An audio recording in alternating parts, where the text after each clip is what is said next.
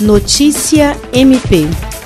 A pedido do Ministério Público do Estado do Acre, por intermédio da Promotoria de Justiça Especializada de Defesa do Consumidor, equipes do Procon Acre e da Vigilância Sanitária estiveram nesta segunda-feira, 8 de junho, inspecionando produtos no supermercado atacadista Mineirão. De acordo com a promotora de Justiça de Defesa do Consumidor, Alessandra Garcia Marques, o intuito da fiscalização foi apurar a notícia de fato que chegou ao MPAC sobre a existência de produtos impróprios para o consumo, conservados fora das determinações dos fabricantes que estariam sendo vendidos no estabelecimento. Os itens expostos nas câmaras de frios com temperaturas inadequadas foram apreendidos e retirados de circulação. Posteriormente, será elaborado um relatório pela Vigilância Sanitária e encaminhado ao MPAC para dar prosseguimento à apuração e adoção das medidas necessárias.